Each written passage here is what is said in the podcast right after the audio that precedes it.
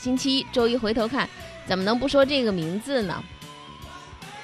这个星期啊啊，上个星期过去，在宁波最火的一个人，那可能就是他了。人家开演唱会吧，开一场，他吧在宁波开了两场，而且还都是那么场场爆满。这在宁波一场演唱会下来的话，估计千把万总有吧。有人说了，你就会算钱，你难道没有看到情怀吗？是啊，我看到了很多已步入。这个油腻中年的人在那哭啊、跳啊、唱啊，其实我们一次次的在用曾经当年的一些歌星所演唱的流行歌曲告别自己的青春年华。周华健挥手告别，蔡琴、罗大佑、黑豹，每个人心中都有一个，呃，他歌中所吟唱的歌词所对应的故事或情怀。甚至是想象。演唱会结束了，毕竟你还要一个人去面对啊，面对告别这个词儿。除了这个演唱会之外，一个人去面对的还有谁呢？姚明。有人热衷于看演唱会，有人非常非常热爱篮球，所以上个星期中国男篮的这个比赛也是牵动了很多球迷的心。嗯，被镜头捕捉到的。比赛结束之后，坐在那儿，眼眶湿润，眼睛发红。人们说姚明哭了，只打这样的标题。那么，对于姚明离开凳子，面对记者采访的时候，有记者就问他说：“你看这一次啊，男篮失利，谁该负责？”的时候，姚明回答的倒是极其之干脆。比赛失利之后，让某些人去负担这个责任。如果说这责任一定要有一个人负人负担的话，那会是谁？我。好，谢谢姚主席。干净利落，兵败世界杯，中国男篮面临了很多的一些质疑。赛后混采区里头呢，篮协主席姚明直接就被媒媒体问到了，该由谁来对中国队的这次失败承担责任？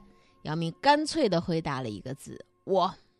而在赛后的新闻发布会上，嗯，被现场球迷多次喊出下课的主教练李楠，并没有说太多去承担责任的话。那么有记者请他点评全队的表现以及为自己的执教打分的时候，李楠回答了第一个问题之后就没有继续回答后面的了。在点评球队在这次比赛当中的整体表现的时候，李楠说：“我们打过很多热身赛，但真正进入到这个比赛的氛围、对抗强度和压力是我们之前没有经历过。我觉得我们在小组赛里还是每场都有进步，希望能有更多的机会让我们的球员在这种高水平比赛里得到锻炼。”有记者请他给中国男篮以及自己都打个分儿，李楠只给球队做了评价。他说：“我们队员都很拼，至于打多少分儿，嗯，都不能够客观的评价大家的表现。我们的教练组在备战和作战计划上也可以做得更好。希望大家回到联赛能保持健康身体，未来继续努力吧。”当这个李楠经过啊现场的那个观众区的时候。啊，那声音啊！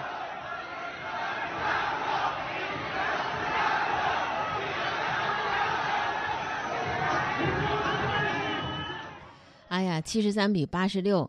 当然，这样的结果谁也不想看到，但毕竟结果就摆在面前了，输给了尼日利亚，也没取得明年东京奥运会的门票。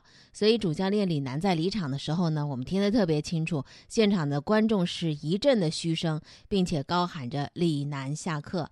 那么，姚明呢是走在李楠后边的，他呢听到这种喊声之后呢，就用手指放在了嘴唇旁边啊，示意冷静冷静啊，冷静冷静。从理论上来讲，中国男篮到目前为止仍保留着参加东京奥运会的机会。有二十四支队伍将参加的奥运落选赛会分成四个小组，小组排名第一的球队获得出线资格，竞争可谓是超级残酷。这二十四支参赛球队，其中十六支在本届篮球世界杯是直接相关的。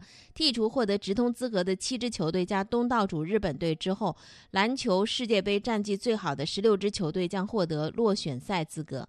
那么剩下的八。支落选赛的球队则由非洲、美洲、欧洲和亚太赛区来评分。美洲呢，两支球队，也就是说我们俗称的外卡球队。那么对中国队来讲，它还有两条路径可以获得奥运落选赛的资格。第一，剔除直通球队加上东道主之外，中国队的排名可以排进剩余球队的前十六强。第二个呢，如果没有办法达到上述这些条件，中国队可以通过争取外卡获得落选赛资格。外卡资格呢，将通过世界杯后的国际篮联公布的各国球队的排名产生的。这就是上周周一回头看，首先摆在面前不得不说的两件事情啊。好了，看过的比赛，看过的演唱会，到今天为止，二零一九年九月九号，到此为止。一切都是过往。您现在正在收听的是《天天说事儿》，张瑞主持。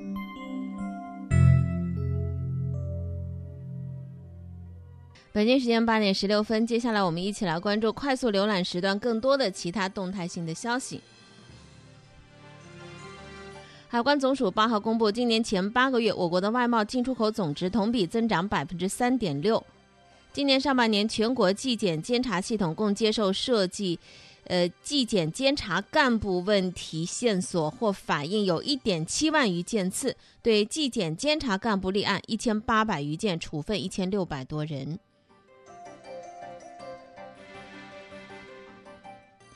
八号的六点四十二分，四川内江市威远县发生五点四级地震，震源深度十千米。截止到八号晚上的六点钟，地震共造成一人死亡，六十三人受伤，救援工作正在有序进行。美国纽约曼哈顿的知名雕塑华尔街铜牛遭到别人用硬物损坏，嫌疑人已经被警方逮捕，目前还不清楚这人到底是为什么这样做。世界黄金协会八号消息，截止到八月末，中国黄金的储备是六千两百四十五万盎司，比七月份增加了十九万盎司。这是中国央行连续第九个月增持黄金。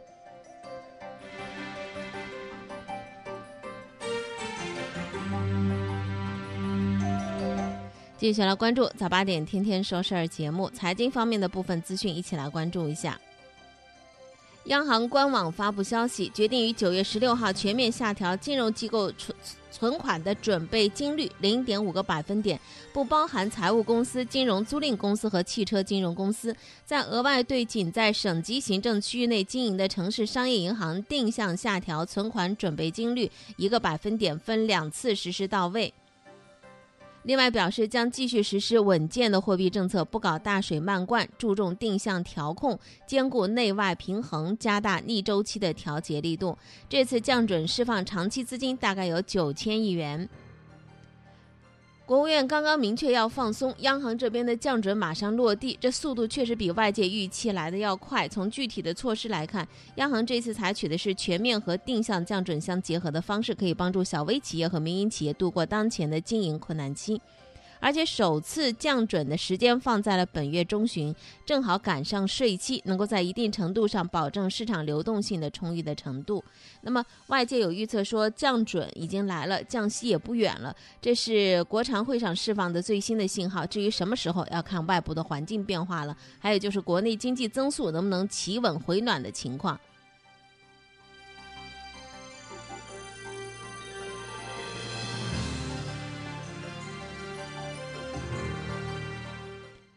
刚才在快速浏览当中，我们说到了这个中国的黄金储备啊，嗯，是连续第九个月的增持黄金。那么，另外，世界黄金协会还有个统计，从今年年初至今，全球各国的央行的净购金量都超过了四百吨，这是二零一零年央行购金出现净购买以来的最高的年度累计水平。全球央行对于黄金需求的上升和黄金交易的活跃，推进了金价的持续上涨。所以今年以来，国际金价连续达到了每盎司一千三百美元、一千四百美元和一千五百美元的大关，离前期阶段性的低点已经反弹了大概有百分之二十。作为避险工具的黄金，今年以来确实成了抢手货，因为每一次股市的震荡都是助长黄金价格的潜在推动力。接下来，如果美联储继续降息，那么金价有进一步上涨的趋势。不过呢，之前被套牢，现在在解套的人呢啊也是蛮多的，再加上。全球经济有重大的利好传出，那么国际金价就会有大幅回调的可能。总而言之，作为理财投资来讲，别把鸡蛋都放在一个篮子里。现在这个阶段，别放在黄金这一个篮子里就可以了。中国零售一百强都有哪些呢？报不了那么多，我们只关注前三：天猫、京东、拼多多。百强总销售规模首次超过七万亿元，七家企业的销售规模过千亿元。那么排在第四的是苏宁易购、大商集团、国美电器、华润万家。天猫和京东分别以二点四五万亿和一点六八万亿的销售规模领跑。比起二零一七年的消费对于 GDP 增长百分之五十八点八的贡献率，二零一八年的数据明显增长了不少。现在消费还是三驾马车中动力最强的部分，零售业对中国经济的意义不言而喻。从榜单上来看，零售规模的前几位都是电商平台，而且头部效应明显。这就是消费这些年已经从实体拉动转变为了电商拉动了，也是消费增长比较快的原因之一。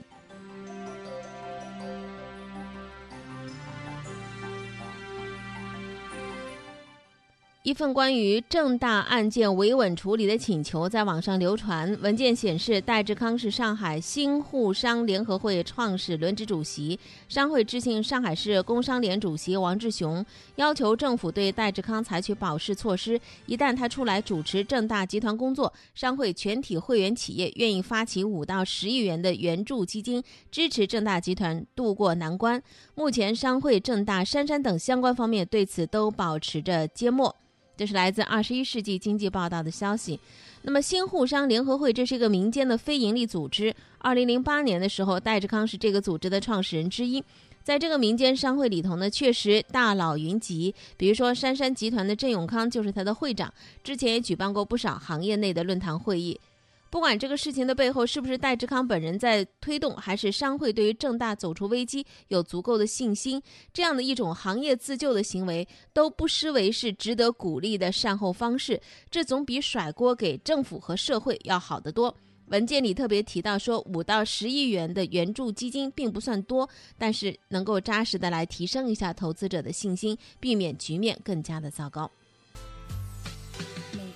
坐在这里，想到收音机旁的你，总是觉得很好奇。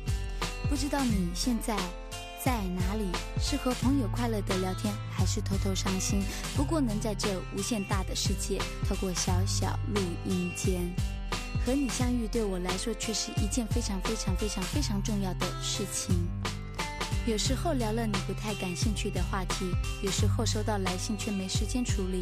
相信一定有些什么让你感受深刻，而我却从来没想过。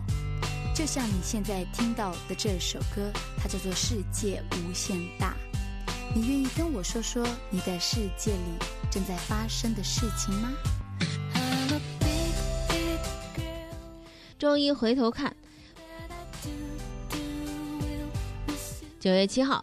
两首虎被处分，中共十八大后质检系统首虎，原国家质量监督检验检疫总局党组成员、副局长魏传忠被开除党籍。中共十九大后湖南首虎，湖南省人大常委会原党组成员、副主任向丽丽被双开，两人都被移送司法。当天下午，中央纪委国家监委官网公布了上述的消息。通报说，魏传忠理想信念丧失，背弃党的初心使命，政治上对党不忠诚不老实，对抗组织审查，不按规定报告个人有关事项，违反中央八项规定精神，违规出入私人会所。安排他人用公款报销应由其本人支付的费用，利用职务和职权影响为亲属及他人在企业经营活动、干部录用、职务调整、晋升方面谋取利益，违规投资非上市公司，收受礼金。生活上腐化堕落，大搞钱色交易，道德败坏；经济上贪婪无度，甘于被不法私营企业主围猎，利用监管权大搞权钱交易，以权谋私；在工业产品生产许可证办理、工程招标等方面为他人谋利，并非法收受巨额财物。讲东讲西，说事说情。今天星期一，周一回头看，接着我们半点前那些话题啊。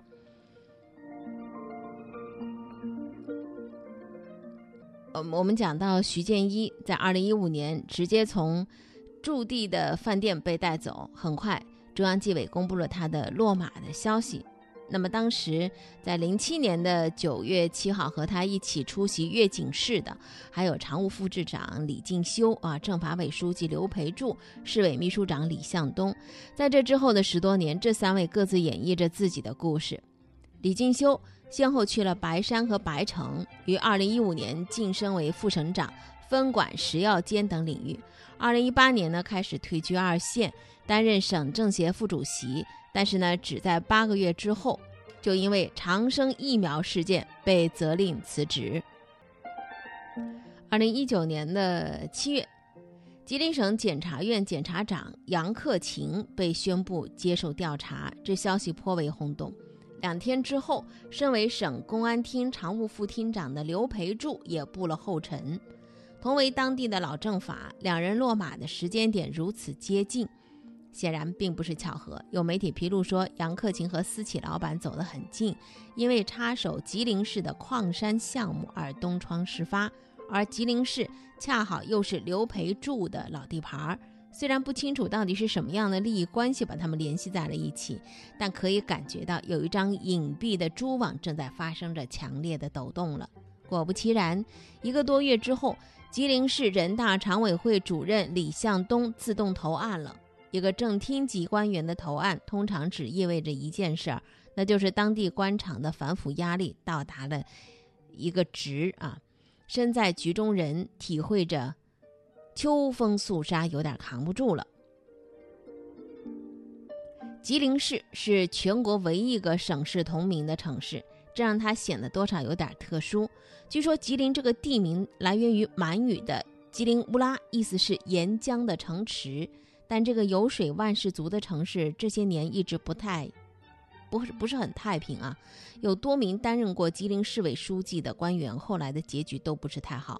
最早的一个是田学仁，虽然曾经高升到了吉林省常务副省长，最后也以受贿罪被判处无期徒刑。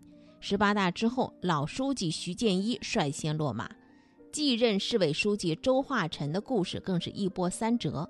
在省人大常委会副主任的位置上，他伙同多名官员违规吃喝的问题被中央巡视回头看发现，因而受到了降级处分。但在退休一年多之后，他还是被宣布接受调查。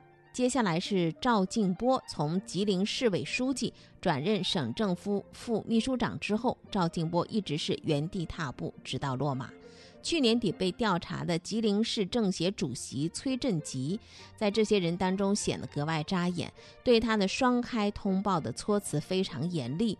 除了那些常见的问题之外，还直指他干预司法，为黑恶势力充当保护伞。公诉机关更是以四宗罪把他送上了被告席。吉林市这样的地方重镇，一把手更像是过路客。徐建一和周化臣只待了三年。赵静波任职时间比较长，从常委到市委书记干了六年。吉林市的政治生态问题在他们的身上虽然都有所反映，但更多的似乎表现为存量。崔振吉、李向东这些人一辈子都在吉林市深耕，堪称本地老戏骨。他们的出水意味着反腐的强大压力在向深层传导，地方的积弊正在被揭示出来。杨克勤和刘培柱被波及，更显示出震波的强度了。通过这样一个剖面，我们可以看到的是，吉林省的全面从严治党在不断的向纵深推进。今年以来，吉林省出现了扎堆式的投案现象，全省有三百多名党员干部主动向组织交代违纪违法问题。李向东这位正厅级干部的自动投案，无疑呢是这场激浊扬清大戏的一个新注脚了。聆听那些细微的声音，汇聚那些柔弱的能量。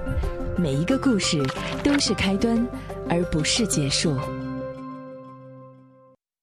阿里巴巴要二十周年了，二十周年是大庆啊，所以呢，阿里巴巴在筹划着一个二十周年的年会。据说呢，有很多从阿里离职的员工收到了二十周年的年会的邀请。阿里巴巴走出来人着实是挺多的，而且呢，真的是像黄埔军校一样，培养了互联网的很多的一些企业，比如说陈维。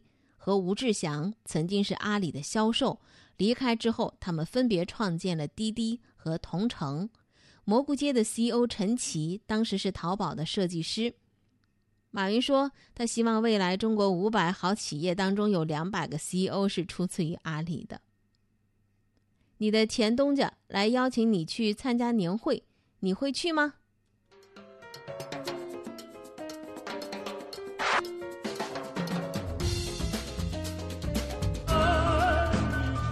我有一个很大的理想，我以前讲过，未来中国的五百好公司中有两百个来自于阿里巴巴。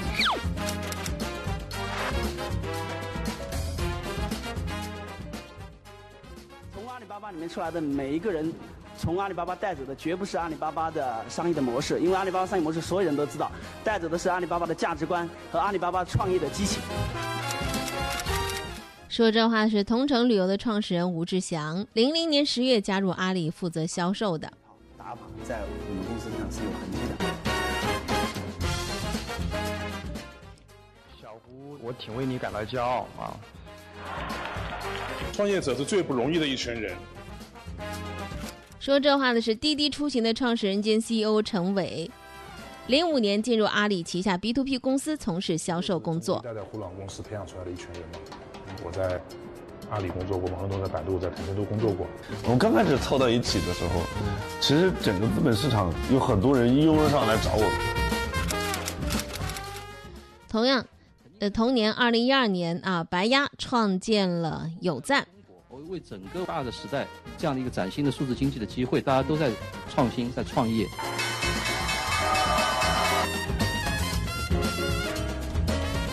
我们公司的这个使命就是 make fashion accessible to everyone。创业者的高度，也就是公司的高度。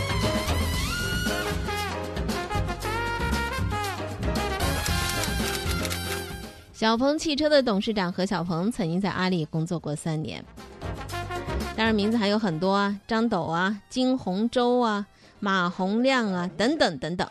三十周年的时候，我们每年给社会输送一千个十年以上的阿里城，他们充满着自信，他们懂得合作，他们有理想，他们有使命感，他们懂得高科技，他们到各个岗位，对这个时代和世界都带来巨大的价值。二零零三年的时候呢，马云向七名员工发出过邀请，问他们。你是不是愿意加入一项特别神秘的项目？但是有个前提啊，呃，没有周末，不能回家，还有一个非常关键的，绝对保密。而且呢，提出这个建议，发出邀请，每个人考虑的时间不长，只有三分钟。马云那个房子是吧？起点他在这里，马云他家就在这儿吧。我们还作为单位，经常到他到阿里巴巴这里考察呢。你要看到他，他肯定认输。这才是老样子呀。今天我想把大家请过来，跟大家共同探讨以后至少五年、十年我们要做的事情。那个时候就是团队的人很少，但是大家都比较熟悉。相处的时候很开心啊！那时候的马老师也老是鼓励我们，总是说我们这个名不见经传的小团队会创造一个非常了不起的未来。我们那个时候也是将信将疑。我们能够赢其他很多的民营企业、大的这种企业是什么？凭的是我们的精神、我们的意识、我们的创新概念，以及我们这种拼劲才能去斗。否则的话，跟他们有什么区别？我们所所有的竞争对手不在于中国，而在于美国的规则。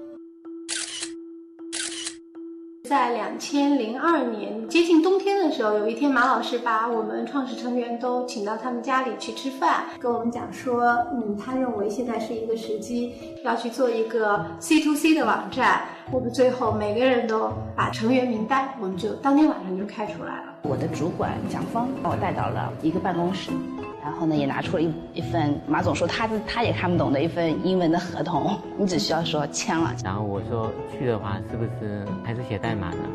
他说是的，那我就就去了嘛。应该说没有什么犹豫吧。总之是有什么事情要发生。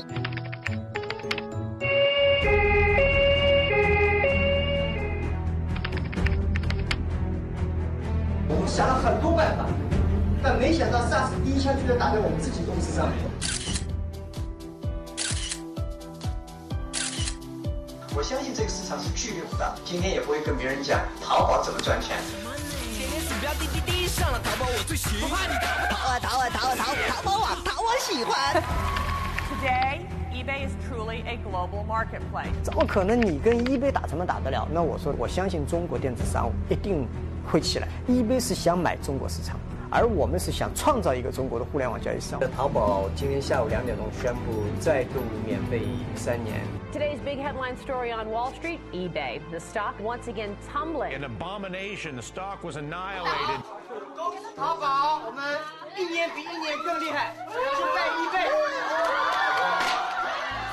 我们亲眼看着项目遇到瓶颈的时候，他们会在整个项目室里的各个墙壁上开始倒立。倒立是一种很好的方式，可以换个角度来看待世界。我们的 KPI 细化到每天，大家一起都会有很多的讨论，就是明天怎么完成 KPI，有一种使命驱动哈，此时此刻非我莫属一样。If not you, who? If not now, when? 我最为淘宝网感到骄傲的是，我们不仅能够这个自己做好，而且能够为天下几百万、几千万的人能够创创造那个就业机会。我们不是说打败谁，而是把这个市场做大。七个人三分钟的时间的考虑啊，确实是非常之短。这七个人最后呢，毫不犹豫的，呃，全部签字了。而最终呢，我们看到了现在的淘宝，淘宝面试。这三分钟不仅是改变了他们个人的命运，确实也改变了中国电商的命运。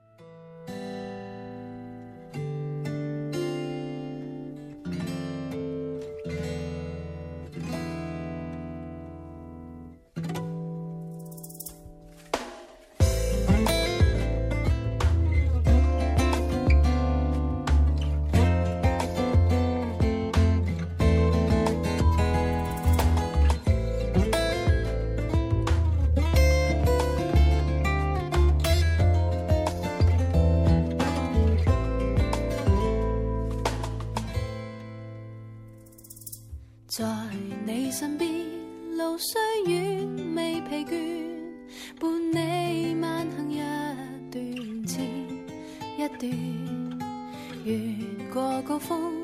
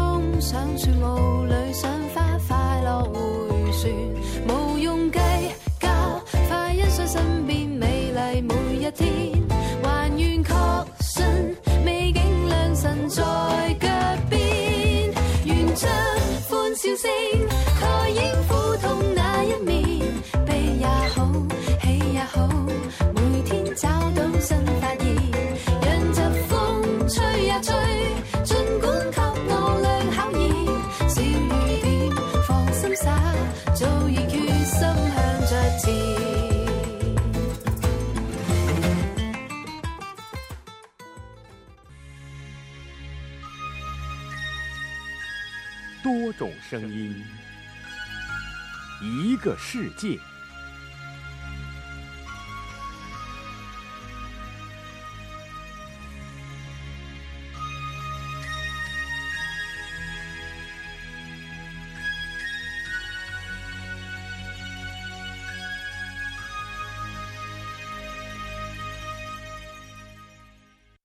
喜马拉雅听说事吧是我们另外的音频的分享平台，更多的音频分享内容会在那个平台之上和大家共享。九月一号的时候呢，在格力的二零一九届大学生入职大会上，董明珠呢跟这帮新入职的员工说了格力，说了愿景，进行了鼓励之外，还说了他自己，说到了和自己的亲哥哥。二十年没有往来的往事，这倒是难得一听啊！今天声音单元当中来听听。那经销商以前都是习惯性的来找关系了，就给钱啊、谈判啊、做好处啊，就可以货就多拿的，拿货拿的多就干什么？就可以赚钱了。所以我武汉的一个哥哥，啊，武汉的一个经销商，不知道他真的很有本事，能找到我这个哥哥。那我哥哥也很开心啊，那天打个电话，我记得那天那时候已经下午三四点多，忙得不行，打个电话过来，说明珠啊，我明天到珠海来。我说你来干什么？他说我来拿空调啊。我说你拿空调，你拿空调干什么？你家里要买啊？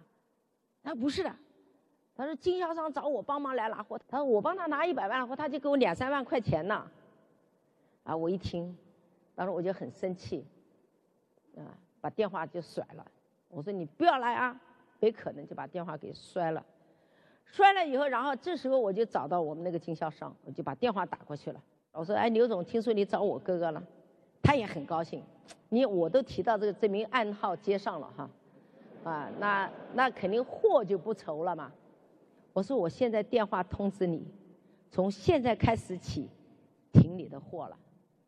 他就没想到给他停货，他转身就打电话找我哥哥说：“喂，你这个妹妹是真的还是假的？”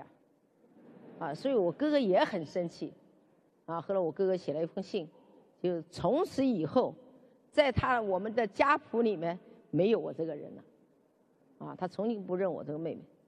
当时我也很纠结，要认他，那就意味着我在企业里面对我的部下、对我的同事。我再不可能理直气壮的去跟他们说你应该怎么干。